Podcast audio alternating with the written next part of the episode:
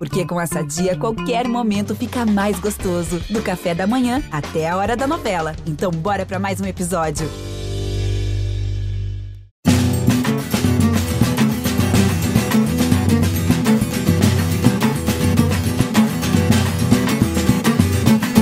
Fala galera que se liga no Embolada, o podcast do futebol de Pernambuco. Chegamos ao episódio 97.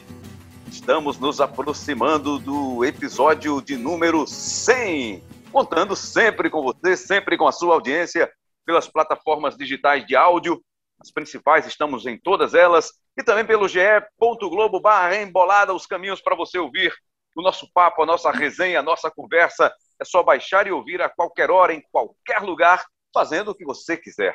Tá combinado assim? Já estou ao lado do Cabral Neto, ao lado, porém distante, mantendo o distanciamento social, mas juntos, graças à tecnologia, e também com Carlyle Paz Barretos, nossos comentaristas. Cabral Neto, nosso parceiro de embolada, tudo bem, amigo? Fala, Rembrandt. Bom demais estar aqui de novo com você, com o Carlyle, com todo mundo ligado com a gente aqui no Embolada. Rumo ao 100, viu? Estamos nos aproximando, sem o número mágico. Com você, contando com você, Carlyle Paz Barreto. Ô, coisa boa, Rembrandt. Sempre um prazer estar aqui ao lado de vocês. Para as Olimpíadas, a contagem regressiva, né? E a gente está indo numa progressiva para esse episódio aí marcante, né? o centésimo episódio. Sempre um prazer estar com vocês.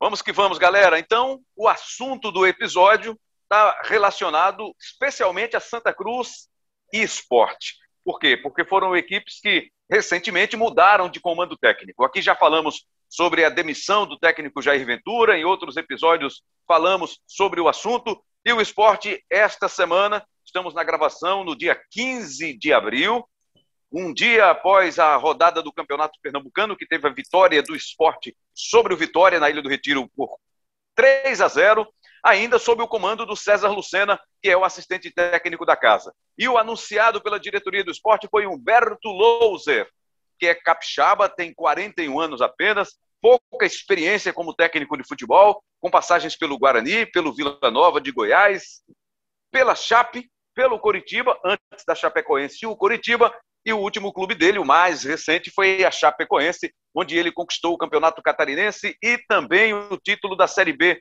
do Campeonato Brasileiro. E o Galo, Alexandre Galo, de 52 anos, que já tem uma passagem pelo futebol de Pernambuco, aliás, quatro passagens, uma pelo esporte e três pelo Náutico, ele agora assume o Santa Cruz no lugar do João Brigatti. Vamos começar com Humberto Louser, a opinião do Carlyle Paz Barreto, do Cabral Neto, sobre essa contratação do esporte, que falou na semana da eleição, já que foi a semana também da demissão, logo no final, no começo da semana, anunciou a demissão do Jair Ventura e encaminhou uma conversa, um papo com o Dorival Júnior. E aí manteve esse nome durante o período da eleição, só que passada a eleição, nós tivemos o anúncio por parte da diretoria que o Dorival não aceitou o convite porque tinha problemas pessoais, problema de saúde na família, e ele não poderia aceitar o convite. Aí falou-se, o esporte até disse que não saiu lá de dentro os nomes do Filipão e do Luxemburgo, que eram perfis de técnicos mais experientes, mais rodados, com títulos, com mais bagagem. E o esporte acabou mudando a rota e apostando num técnico mais novo, com menos experiência, menos bagagem, poucos títulos ainda na carreira, mas foi anunciado e está chegando em breve para assumir o comando técnico do esporte. Cabral Neto, Humberto Louser, você gostou da escolha do esporte? Gostei, lembra? Eu gostei. É, acho que essa, esse roteiro aí, né, que você reproduziu, ele indica algo que eu sempre acho muito negativo em clubes, que é o fato de, de não perceber a, a devida importância do conceito de jogo que você quer implementar na lista dos seus possíveis treinadores. É, é muito comum a gente ver que os clubes, de uma forma geral, acabam fazendo uma relação de técnicos, muitas vezes, ou os técnicos que estão livres no mercado, ou treinadores que, de repente, estejam fazendo algum sucesso momentâneo em uma equipe que você percebe que ele pode sair de lá para vir para o teu clube. É, não, não existe, de uma forma geral, uma preocupação em é, nós temos um elenco que se encaixa melhor em um determinado tipo de jogo, e já que esse elenco se encaixa melhor nesse tipo de jogo, eu vou buscar um treinador que pense futebol dessa forma. Né? Porque quando você olha para essa relação, você vê que os técnicos pensam um conceito de jogo muito diferente. Né? O Dorival, o Filipão, o Luxemburgo e o próprio Humberto Lousa. Então, eu sempre lamento é, a forma como se escolhe treinadores no futebol brasileiro. É, dito isso, é, falando sobre Humberto Louser, eu acho que foi a melhor opção e não, não que ele seja o melhor treinador né, do Brasil ou o melhor treinador até dessa relação, não é isso. Mas acho que para o esporte, eu acho que foi a melhor opção. É, e vou tentar explicar. O Louser, quando começou a carreira, ele foi auxiliar técnico de alguns treinadores. E o último que ele foi auxiliar técnico foi o Fernando Diniz, no Guarani, que estava disputando a Série A2 do Campeonato Paulista. E Humberto Louser assumiu o Guarani e ele preservou o estilo de jogo do Fernando Diniz, não necessariamente com toda aquela posse de bola, mas preservou o legado deixado pelo Diniz e formou uma equipe muito ofensiva um time que jogava sendo dominante em relação aos adversários e foi campeão e subiu para a Série A1 do, da, do Campeonato Paulista. Foi para o Vila Nova, ficou ali apenas pouquíssimo tempo, oito jogos, me parece. Recebeu a proposta do Curitiba, foi para o Curitiba quando o Curitiba estava na Série B. E começou, e ele foi para o Curitiba justamente por conta da filosofia ofensiva que ele tinha na recente carreira dele. Quando chegou lá, o Curitiba mostrou um jogo ofensivo nos primeiros jogos dele, fazia uma marcação pressionando a saída de bola do adversário, sempre em marcação alta. Com o passar dos jogos na Série B, o time foi começando a jogar mais recuado, ficou mais dependente dos gols do Rodrigão lá na frente, é, mas ganhou também estabilidade defensiva. Passou um período ali de 10 jogos sem ser derrotado, depois encaixou cinco partidas sem vencer e foi demitido na 23 rodada. O Curitiba acabou subindo de, de divisão, né? O, o Louser não era o técnico quando o time subiu de divisão, mas ele fez parte do processo, fez parte do trabalho, comandou inclusive a maior parte das rodadas, né? foram 23 sob o comando dele. E quando ele chega no Curitiba, aí sim ele meio que rompe com esse jogo mais ofensivo, mas sem nunca perder de vista o ataque. Né? A Chapecoense era um time que se defendia muito bem, é, tanto que tomou só 21 gols. Esse número é muito pesado, né? 21 gols apenas em toda a Série B, em 38 jogos, é, porque o time se defendia muito bem. E aí ele chega na Chapecoense com o time lutando contra o rebaixamento no campeonato estadual, faz com que esse time consiga conquistar o título catarinense e depois é campeão também na Série B. E os conceitos de jogo que ele utilizou na Chapecoense, eu acho que são muito interessantes para a própria equipe do esporte.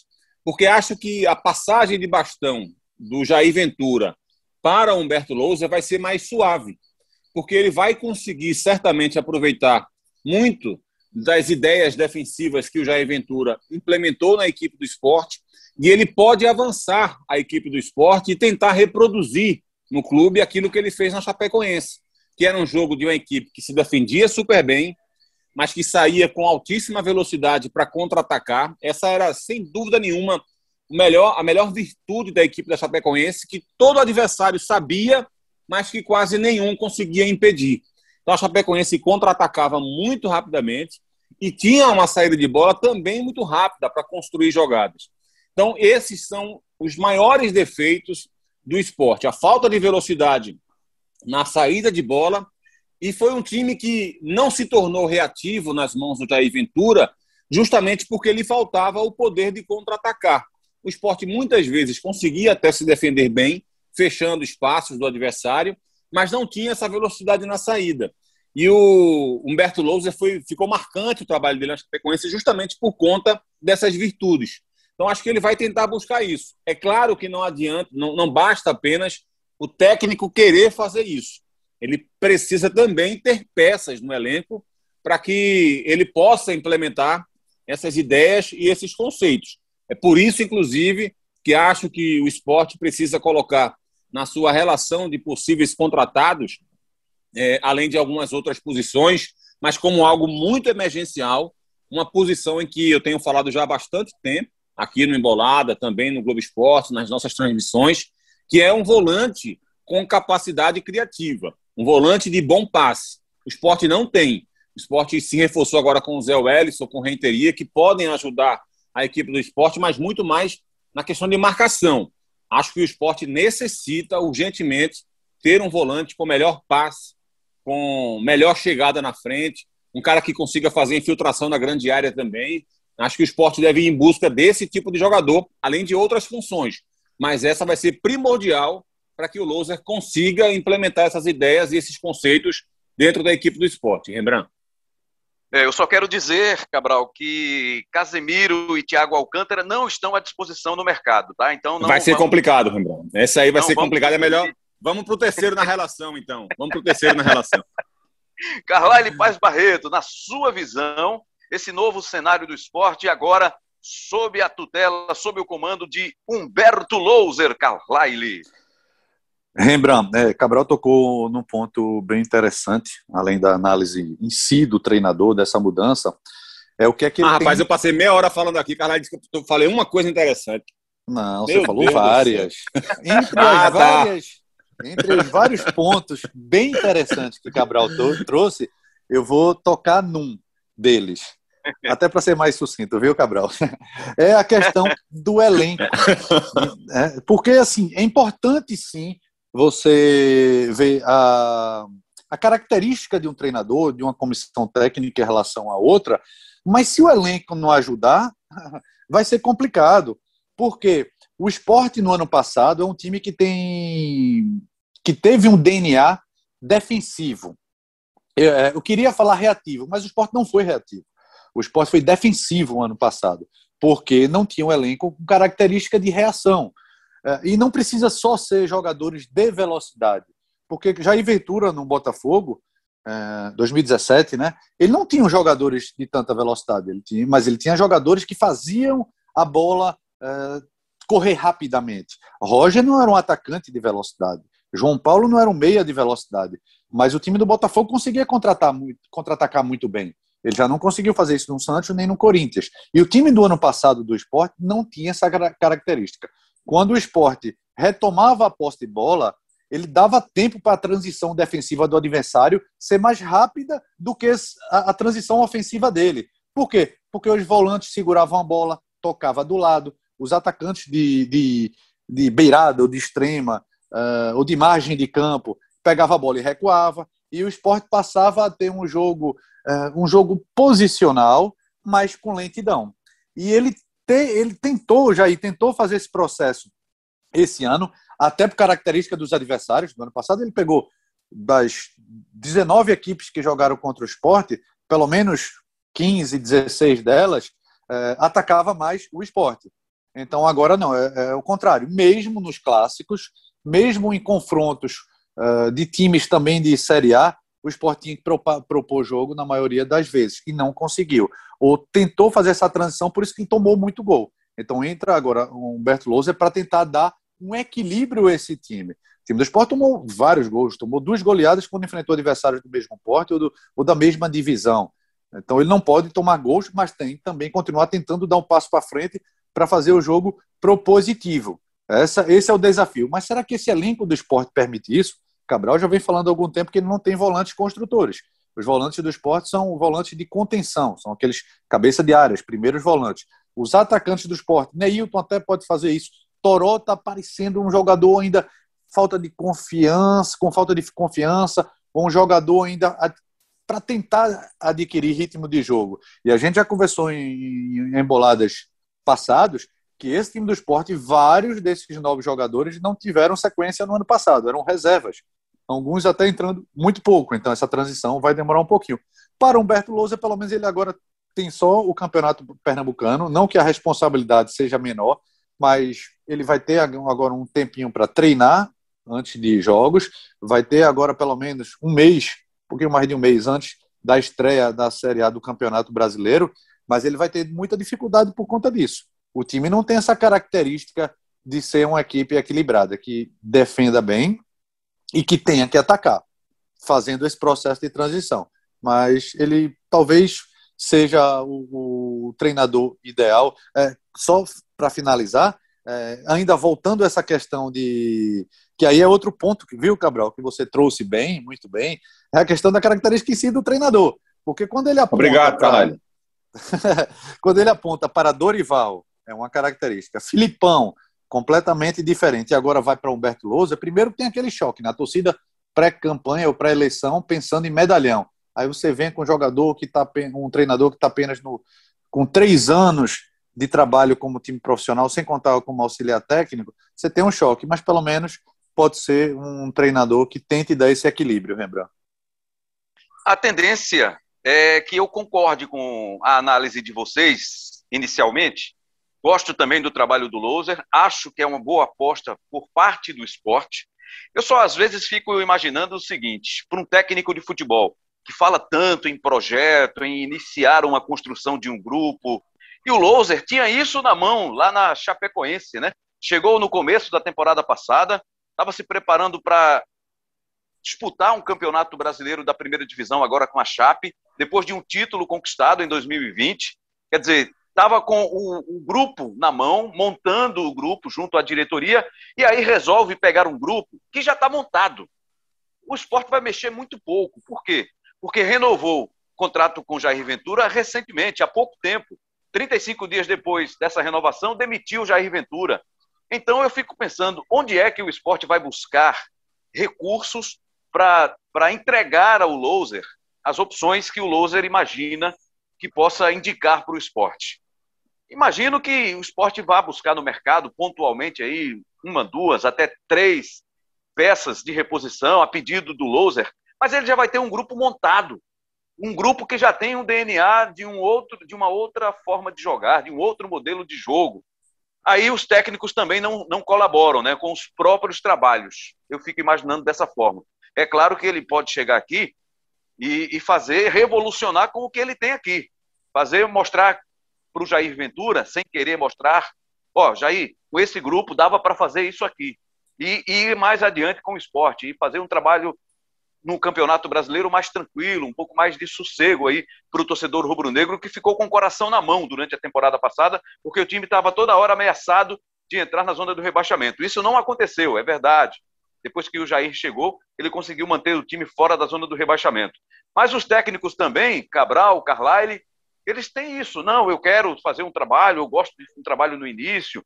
Tem aqueles poucos que dizem que não, eu gosto mesmo é de ir lá, de desafio, de pegar e apagar incêndio, de salvar time. Mas no caso do Loser, que está há pouco tempo, ele tinha uma grande chance na mão, que era levar um grupo como a Chapecoense para disputar um campeonato brasileiro pela primeira vez. No caso dele, pela primeira vez disputar um campeonato nesse nível, né, na elite do futebol brasileiro. Mas vem para o esporte, aceita esse desafio Imagino que com isso a cobrança em cima dele possa ser ainda maior, Cabral. Ou não? Acho que sim, Bram. Acho que sim. Acho que é, é, é, de uma forma geral, meu pensamento é muito parecido com o seu mesmo. É, os treinadores também precisam é, aquentar o facho, né, como se diz no popular, às vezes, e, e segurar o trabalho, de permanecer mais tempo também, se ajudar nesse sentido. Mas, assim, às vezes acontecem coisas que a gente não fica sabendo, né? De repente, é, um desgaste poderia estar acontecendo, um desgaste. Estou aqui só conjecturando, tá? Não tem, não tem nenhuma informação, não. Não quero ser leviano, não. Mas, assim, de repente poderia estar havendo algum desgaste do, do Louser com algum dirigente, não necessariamente com o clube, com a Chapecoense, mas com algum dirigente em si. E, de repente, o ambiente para ele já estava começando a ficar pesado e ele vê. É, na, isso vale para para o, o Lousa e vale para outros técnicos também que, que tomem essa decisão. Às vezes isso pode acontecer, pode interferir na decisão dele. E aí aparece uma oportunidade de vir para o esporte e eles, não, vou sair, acho que é melhor sair agora, porque esse desgaste pode aumentar, essa fagulha que está acontecendo agora aqui pode se tornar um problema mais na frente. Enfim, só conjecturando aqui alguma possibilidade nesse sentido.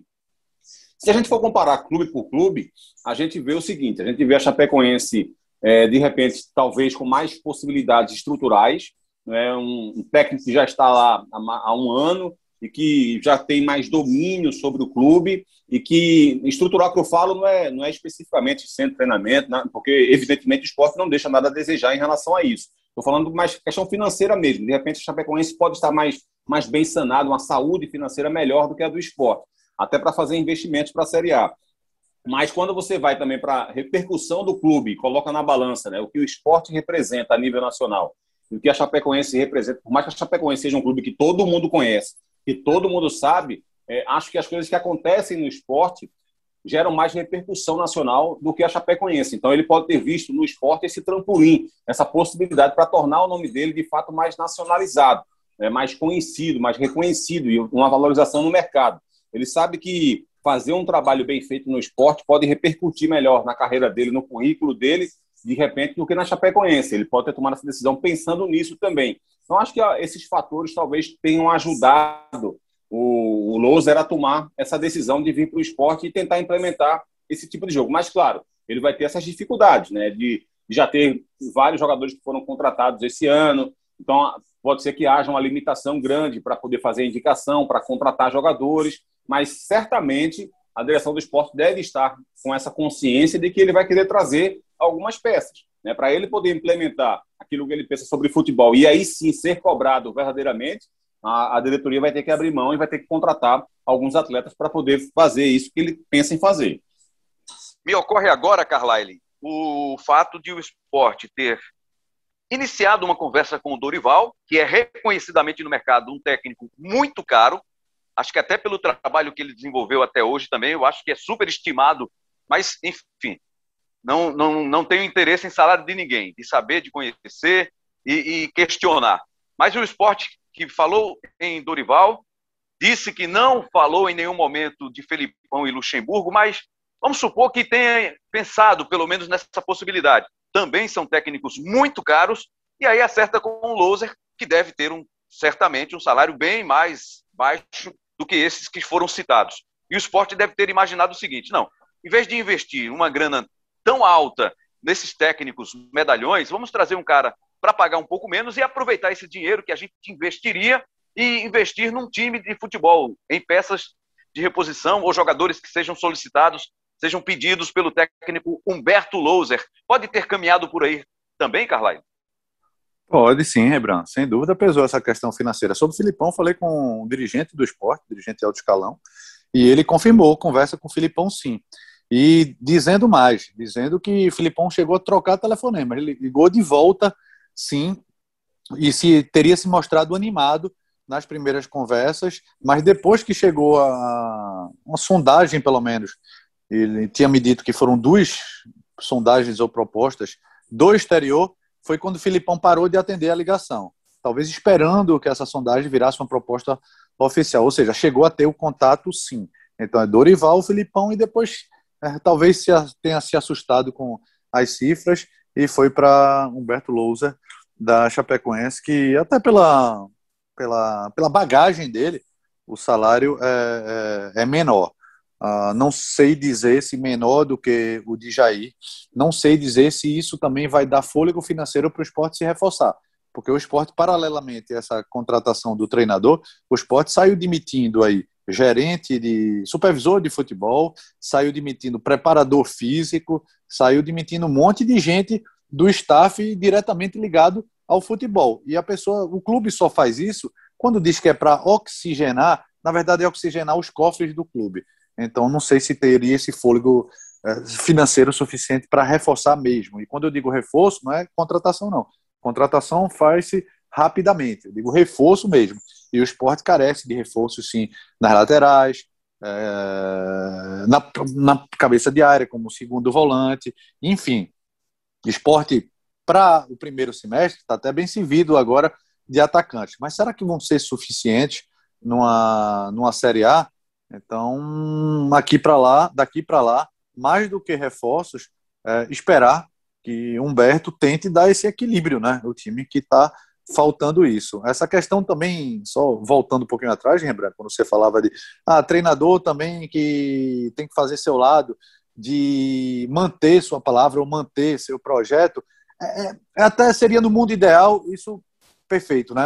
Cada um tem que cumprir palavras, projetos ou contratos. Mas quando o treinador vê gente sendo demitido, Galo, daqui a pouco a gente vai falar do Galo, mas Galo ficou quantas partidas? Quatro partidas só no Botafogo e foi demitido. A gente já viu o esporte demitindo o treinador com menos de 10 jogos.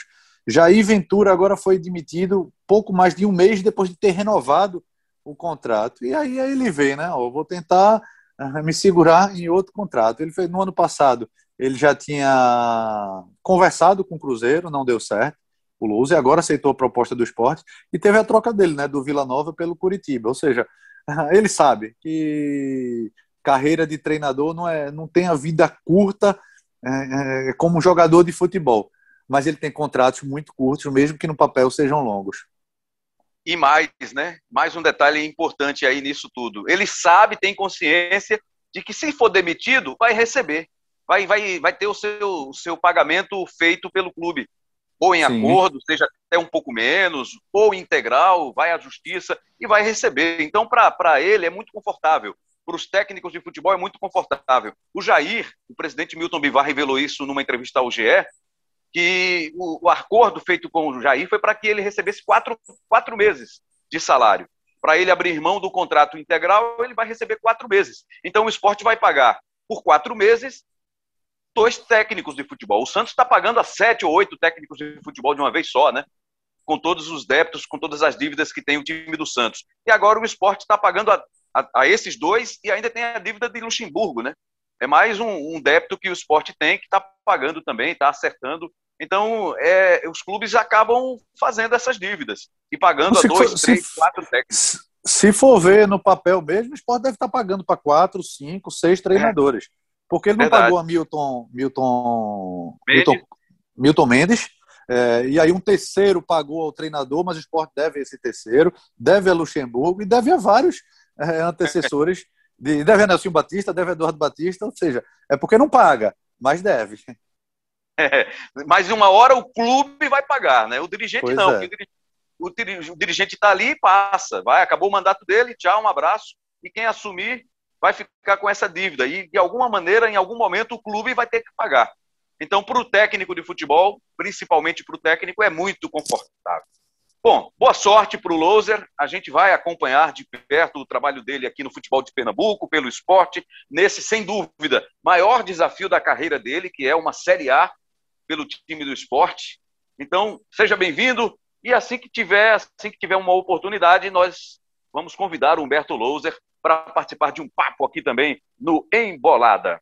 Agora a gente fala do Santa Cruz. No começo, destacamos que também seria assunto desse episódio do Embolada, que você pode acompanhar pelo ge.globo embolada, tá, estão lá todos os episódios até agora, esse é o de número 97, já já está chegando o centésimo episódio, e a gente vai falar do Alexandre Galo, que vai ser o técnico do Santa. Já é técnico do Santa, já chegou, já foi apresentado, já comandou o treino no Arruda e vai assumir o time já no fim de semana no clássico contra o Náutico. Começando agora por você, Carlyle. Saiu João Brigatti, chegou Alexandre Galo. O que é que vai mudar no Santa? a tendência é que tenha mudança, né? E o próprio todos os tricolores querem essa mudança. É, curiosamente, o Galo, o Galo vem para mais uma passagem no futebol pernambucano de uma forma bem diferente, né? A primeira passagem dele foi no esporte, 2007, era treinador ainda em início de carreira, mas já com projeção por ter sido um jogador de referência. Quando ele foi para o Náutico as duas vezes, ele estava, ah, vamos dizer, não entre safra, depois de bons trabalhos e trabalhos menores, é, e saindo do Náutico, ele foi talvez para o maior desafio dele, que ele almejava a seleção brasileira, né? Foi para a divisão de base, foi para a coordenação, e depois aí parece que Galo se perdeu. Galo era treinador, depois virou coordenador, no Atlético Mineiro chegou a ser diretor de futebol, é, enfim, e agora volta em baixa. O trabalho dele, não dá nem para contar com o Botafogo, né? Seu último Botafogo de São Paulo, foram quatro jogos apenas. No São Caetano, no ano passado, ele foi campeão da Série a 2. É, curiosamente, eu estava vendo esse jogo, né? E ele saiu na porrada com o treinador do time adversário dentro de campo, assim. Então, é, e ele dizendo depois que as condições do São, Caetano, do São Caetano, bem diferente é, daquele São Caetano do final dos anos 90, início dos anos 2000, São Caetano campeão paulista, vice-campeão brasileiro, vice-campeão da Libertadores, São Caetano que encantou o Brasil, né, com aquele futebol, Ademar, Ananias, um monte de Serginho, um monte de jogador aí, eh, jogadores até foram para a seleção brasileira. Mas o São Caetano que o Galo pegou era bem diferente, sem estrutura nenhuma, devendo cinco, seis meses de salário. Então ele vem numa baixa. Agora, o que é que ele pode ajudar o Santa Cruz? Primeiro pelo currículo dele, né? Ele já passou por times capacidade para ser campeão brasileiro, passou por time de segunda divisão do Campeonato Paulista. Mas como ele foi coordenador e foi diretor, e o Santa Cruz está precisando disso, essa transição não foi boa do Santa Cruz de uma gestão para outra. Santa Cruz tentou dar uma radicalizada e aí se perdeu, escorregou nesse, nesse início de processo. Galo pode ajudar, pode ajudar dando um pouco mais de equilíbrio extra-campo para depois tentar o time voltar para os rumos dentro de campo. Mas ele vai ter muita dificuldade. De todos os trabalhos que ele pegou aqui em Pernambuco, é, a impressão que passa é que esse vai ser o mais difícil. Santa Cruz tem muito problema dentro de campo e fora de campo. E dos técnicos contratados recentemente pelo Santa Cruz, nas duas últimas gestões especialmente, lembro aqui do Leston Júnior, do técnico que veio da Luverdense, me falha agora, me, me, me falha agora o nome dele, mas aí veio o Itamar Moacir, né? Moacir, Moacir Júnior, né?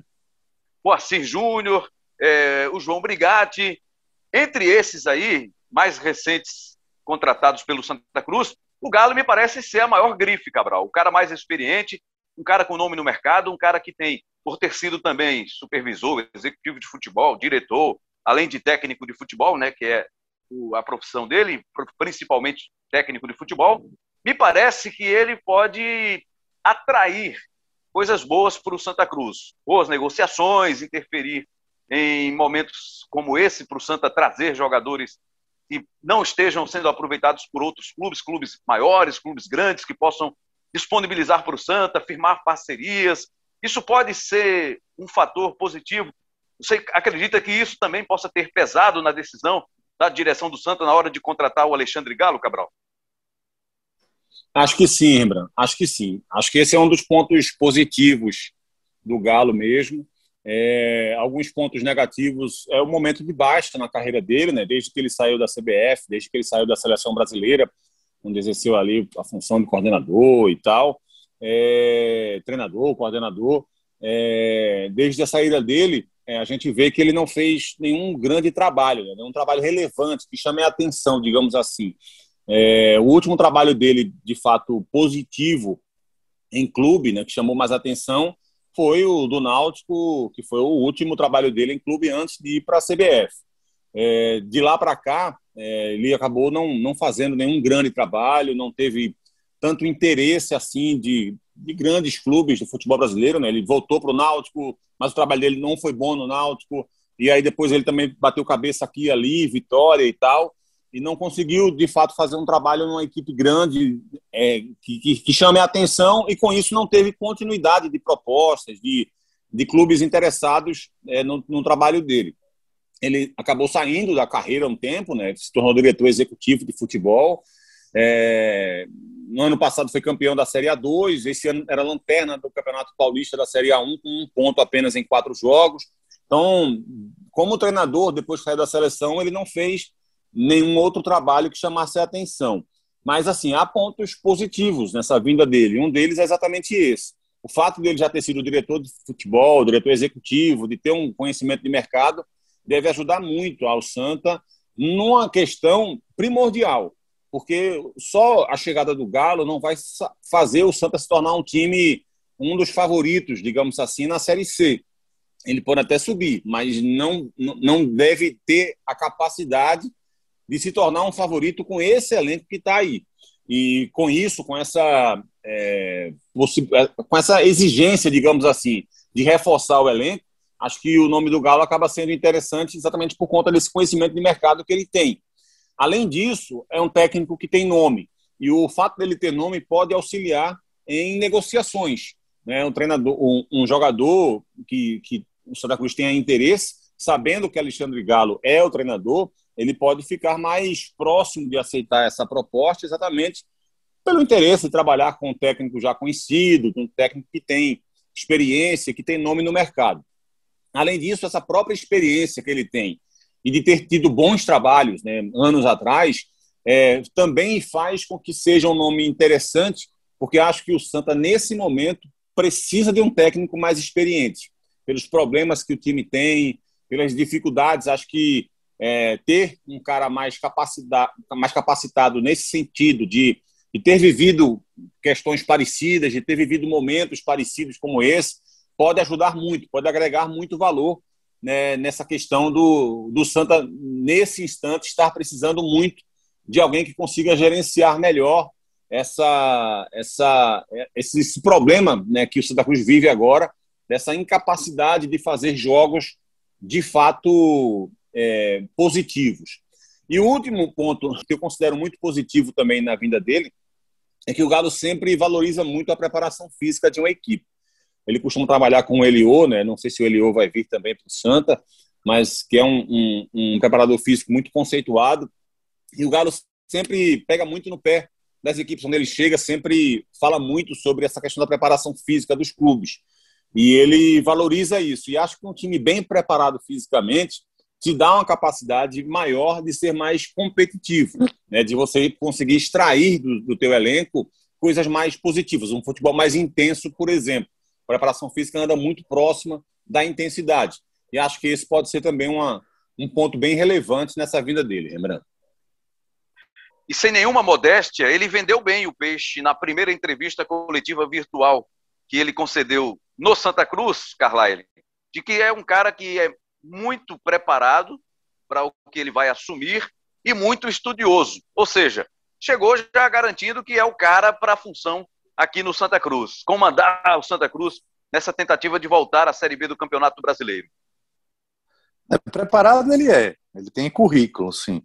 É um treinador que foi, é, como jogador de futebol, foi, foi campeão. Uh, aliás, pelo, pelo currículo dele, jogador, ele foi vice-campeão brasileiro várias vezes, né? Lembro dele, em 95 no Santos foi vice-campeão brasileiro, uh, depois foi vice-campeão pelo Atlético, 99. Teve mais outro clube que ele foi vice-campeão também, ou seja, título de expressão sim não teve, mas vice-campeonato sim é, é, um, é um feito sim. Como treinador ele ele derrapou ao longo da, da carreira, né? Eu lembro dele quando o esporte ele vinha fazendo um grande trabalho no esporte em 2007, saiu do esporte para ir para o Inter. Depois, quando ele foi demitido do Inter, tentou recomeçar no futebol catarinense Figueirense. Do Figueirense, a primeira proposta que ele teve do Atlético Mineiro, ele foi para o Atlético Mineiro. Então, a partir daí, ele disse: não, vou me aquietar um pouquinho. Claro que naquela oportunidade, quando ele estava no Náutico e teve o chamado para a seleção brasileira, aí sim é, é completamente compreensível essa, esse convite sendo aceito. Mas ele também, quando ele passou para ser coordenador e foi coordenador da base, depois foi técnico da base, ele comandou a seleção brasileira sub-15, sub-17, até a seleção olímpica também. E aí você viu que ele deu essa patinada, né? Não sabia o, que queria mesmo, mesmo tendo esse conhecimento do futebol. Depois foi ser diretor de futebol do Atlético Mineiro, mas agora parece que ele quer retomar a carreira como treinador desde o ano passado. Ele tem esse conhecimento. Não sei se ele vai ter essa capacidade, não é capacidade é, intelectual, não, essa capacidade de gestão, capacidade de tentar encontrar jogadores baratos uh, ou jogadores a um preço mais em conta pelo momento que o Santa Cruz necessita. E o Santa Cruz necessita isso urgentemente. Santa Cruz tinha um time um time montado, uma, uma, uma, pelo menos uma coluna vertebral montada do ano passado, e não, e não eram jogadores que precisariam ser, ter contratos renovados, aumentando o salário, e o Santa Cruz preferiu abrir, uma, abrir mão. Como o Totti teve, claro, Totti teve diferente porque teve uma proposta maior, mas será que não dava para permanecer com Paulinho, é, com Didira, e o Santa Cruz preferiu ter essa reformulação e manteve alguns jogadores que não estavam rendendo ah, da mesma forma que renderam no ano passado. Então, com isso, vai ter que continuar essa mudança, essa reformulação. Por isso que Galo vai ter muito trabalho. Conhecimento ele tem, essa capacidade de gestão não depende apenas dele. Você lembrou aí que ele foi vice-campeão várias vezes, né? Para o Santa, já vale, viu, Carlyle? Não precisa nem ser vice-campeão para o objetivo principal pelo qual ele foi contratado, né? A Série C do Campeonato Brasileiro. É só terminar entre os quatro, tá bom, né? Sem dúvida. Para o Pernambucano, não, porque aí o Santa Cruz não teria vaga, por exemplo, na, na Copa do Nordeste, é, mas teria na Copa do Brasil, que é bem importante, e um vice-campeonato da Série C, que todo, todo tricolor quer, né? Carlyle, o que é que ele pode mexer nesse time do Santa Cruz? No que é que ele pode melhorar, além da parte física, tecnicamente, taticamente? O que, o que dá para projetar, o que pode se esperar do Alexandre Galo? O Rembrandt, pelo que o Santa Cruz vem mostrando nas últimas partidas, ou quase dessa temporada inteira, ele precisa melhorar muito. O Santa Cruz escapou aí de algumas derrotas graças à, à grande fase de Jordan. Mas o Santa Cruz é um time, por exemplo, nessa, nessa partida, nessa eliminação da Copa do Brasil. Santa Cruz foi um sparring é, diante de um adversário que tinha menos da metade do número de jogos na temporada. Ou seja, em vez do Santa Cruz atropelar na questão física, o Santa Cruz ficou acuado. Claro que piorou depois de uma expulsão precoce ainda no primeiro tempo de Augusto Potiguar, mas o Santa Cruz se mostrou um time é, um time inofensivo, um time com pouquíssimas chances de pouquíssimas finalizações, chance de gol nenhuma, mas demonstrou a mesma coisa em várias partidas.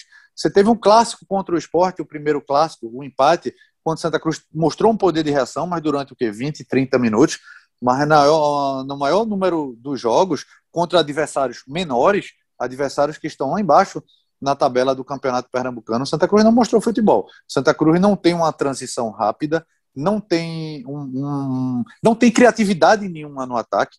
Santa Cruz está jogando com três volantes pela carência de um, de um meia. É, e Chiquinho, Chiquinho, eu acho que talvez seja um dos poucos que mantém um bom momento, mas Chiquinho não pode armar, finalizar e marcar, até pela idade dele. Então ele precisa, ele precisa mudar muito, coletivamente, principalmente, mas claro, para mudar coletivamente precisa de uma outra peça e o Santa Cruz não tem tantas não tem tanto essas peças. Cabral Neto, você já espera ver algumas diferenças no time do Santa no clássico contra o Náutico, clássico marcado para o fim de semana, que vai ser a estreia do técnico Alexandre Galo, com poucos dias de contato com esse grupo? Olha, Rembrandt, é possível sim, viu? É possível, mas assim, é bom a gente deixar claro o seguinte: é possível que haja algo novo na equipe do Santa, é, muito baseado no fator clássico, né, que sempre traz alguma novidade. Né? O clássico não costuma ser um jogo bem jogado, né, tecnicamente falando. Normalmente é um jogo mais bem disputado pelas equipes. É, além disso, esse fato né, de você enfrentar um adversário é, tão, tão tradicional assim, né, no caso um clássico, isso acaba trazendo também uma motivação, uma concentração maior. Então é bem possível que isso aconteça. Às vezes uma equipe vem mal, faz um bom clássico e não necessariamente começa a crescer a partir daquele clássico. Ele faz um clássico muito bom, chega na quarta-feira volta a jogar mal. Né? O, clássico tem esse peso, né? acaba de, é, é, é, mudando um pouco a dinâmica das equipes envolvidas no jogo. É, além disso, o próprio fato do Galo ter chegado e ele vai dar a, a, a, o pensamento dele aqui e ali, isso também pode trazer alguma novidade. Só que não deve ser uma novidade é, muito grande, não. O que eu acho é que o Galo deve, de repente, tentar é, buscar atalhos né, para esse jogo especificamente e fazer um trabalho mais bem elaborado no futuro. Acho que ele agora vai tentar chegar, vai tentar conter algum, algum erro mais grave da equipe, vai tentar elaborar algo mais específico para esse jogo é, muitas vezes, e acho que o Santa Cruz vai levar isso em consideração para esse jogo, muitas vezes não, não, não vence o jogo a, a melhor equipe, vence o jogo a equipe mais bem preparada para aquele jogo. E, e, nessa preparação que eu me refiro, há diversos fatores envolvidos. Né? Começando pelo trabalho, por exemplo, do analista de desempenho do clube, né? que vai conseguir, de repente, passar um relatório mais bem detalhado sobre o adversário, que vai passar um relatório mais bem detalhado sobre a própria equipe e, de repente, aconselhar o treinador que, que acabou de chegar a, a tomar alguns caminhos para que se melhore um defeito grave que a equipe tem, que seja mais rápido, de, de assimilação mais rápida, mostrar para o técnico quais são as melhores capacidades que um adversário tem, e aí ele começar, o treinador começar a planejar como impedir aquele tipo de jogo. A própria semana de trabalho também interfere muito, como é que essa equipe vai chegar fisicamente, o trabalho vai ser mais puxado. Se for mais puxado, o time pode chegar de repente mais cansado. Então, tudo isso interfere muito. Né? O trabalho de bola parada pode ser essencial para o clássico, o trabalho defensivo pode ser essencial para o clássico. Perceber como, como ferir o Náutico, perceber como não ser ferido pelo Náutico, como é que ele gosta de jogar. Então, acho que ele vai conseguir, de repente, colocar alguma coisa em prática, mas ainda vai ser muito, muito cedo para fazer uma avaliação mais bem detalhada. Acho que esses conceitos que ele vai tentar implementar em poucos dias é, pode até fazer alguma diferença positiva para a equipe, mas não sei se necessariamente para que o Santa faça um bom jogo. Né? Acho que, que ainda é muito, muito pouco tempo é, para a gente poder estabelecer que a chegada do Galo, já nesse primeiro jogo, vai ser, vai ser o suficiente para ele começar, de fato, a exercer tudo aquilo que ele pensa sobre futebol e tudo aquilo que ele tem a oferecer ao clube. Isso é algo que demora muito tempo e que a gente não, não costuma ver em apenas dois, três, três dias de trabalho, lembrando. Surgiram outros nomes, Carlyle, antes de o Santa anunciar o Alexandre Galo? Você lembra se é. teve um papo? Rolou algum papo assim? Não, não lembro. Não lembro. Lembrei do, do que você tinha falado do Cuiabá, era Júnior Rocha, né? É, Júnior também Rocha, era exatamente. Júnior Rocha, né? Teve e assim entre Itamar, Leston, Júnior Rocha, Júnior Rocha chegou a trocar o Santa Cruz pelo CRB. Todo respeito. Pois é, eu falei, eu falei Moacir Júnior era outro Júnior. Moacir Júnior foi que trabalhou no Náutico alguns anos atrás. Isso, isso, é, verdade, isso. E assim, bem, bem Galo lembrado, é de maior expressão mas não lembro se a, se a direção de Santa Cruz chegou a. Surgiram a alguns nomes, não. Carlyle. Surgiram alguns nomes é, também, assim, como Márcio Goiano, né? É, foram, mas assim, eu não, eu não ouvi, eu não uhum. ouvi é, de dirigente de Santa Cruz, assim, como está aquela sim, lista, sim. né? Como treinador admitido, no outro dia tem nas redes sociais, Santa Cruz pode contratar fulaninho, fulaninho, fulaninho, fulaninho. Assim, mas eu não sei isso que é, se é o torcedor que coloca, se é o próprio um jornalista que coloca, mas da parte da boca de treinador, de dirigente de Santa Cruz eu não ouvi. Mas Dalpozo, por exemplo, não sei se seria um bom nome. Acho que eu optaria por Galo mesmo. Desses que, que a gente comentou agora, né, que surgiram aí, que o, lembra, que o Cabral também lembrou, Galo seria realmente o nome mais indicado, né, para essa missão, Cabral. Olha, Rembrandt, dos nomes que surgiram ali, é, eu preferia o Brigatti, viu? É, acho que, de fato, dessa relação aí que, é, em relação, em relação ao, da, ao Dalpozo, ao Márcio Goiano, eu acho que o Brigatti seria melhor. Falaram até Zé, Zé Teodoro também, né, Cabral? É, também preferia o Brigatti também. É. assim, não estou não, não, não diminuindo o nome desses treinadores que, que surgiram, não. Apenas acho que o Brigatti poderia é, pelo que ele fez recentemente na carreira dele, no Sampaio Corrêa, no Paysandu, poderia ser uma solução melhor para o Santa mesmo. Mas acho que o Galo, de fato, nessa relação que surgiu, é o técnico está tá bem à frente, né? pela experiência dele, por já ter desenvolvido bons trabalhos né? anos atrás, é, pela experiência também de mercado que ele tem, por tudo que a gente conversou aqui. Eu acho que o Galo está bem à frente desses outros nomes que foram cogitados, lembrando. Legal, meus amigos. Estamos finalizando reta final do episódio 97 do nosso Embolada, o podcast do futebol de Pernambuco. Tratamos especialmente aí das novas contratações do Santa Cruz e do esporte, né? Os técnicos que estão chegando para um desafio. O Alexandre Galo para o Santa Cruz, 52 anos, repito, vai comandar o time nessa fase final de campeonato pernambucano e Série C do Campeonato Brasileiro, o objetivo principal do Santa, do Santa no ano que é tentar sair desta terceira divisão do futebol brasileiro. E Humberto Louser, 41 anos, chega para comandar o esporte, vem com o título de campeão da Série B do Campeonato Nacional com a Chape, trocou a Chape pelo esporte e vai encarar esse desafio na primeira divisão com o Leão da Ilha do Retiro. Cabral Neto, Carlyle Paz Barreto, um grande abraço para vocês. Logo, logo nos reencontraremos por aqui. Tá falado, Carlyle? Valeu, Rebrão. Um grande abraço e que venham em Baloda 98. Isso. Cabral Neto, aquele abraço. Juntos. E embolados. Juntos e embolados sempre, Rembrandt. Um abraço para você, um abraço para todo mundo que ouviu a gente aqui. Agradecer mais uma vez essa audiência do Embolada que só cresce, essa parceria com o ouvinte e que vem dando muito sucesso para o nosso programa. Um abraço, Carlyle. Um abraço, Rembrandt. Um abraço para todo mundo. Valeu, galera. A edição do episódio 97 do Bruno Mesquita.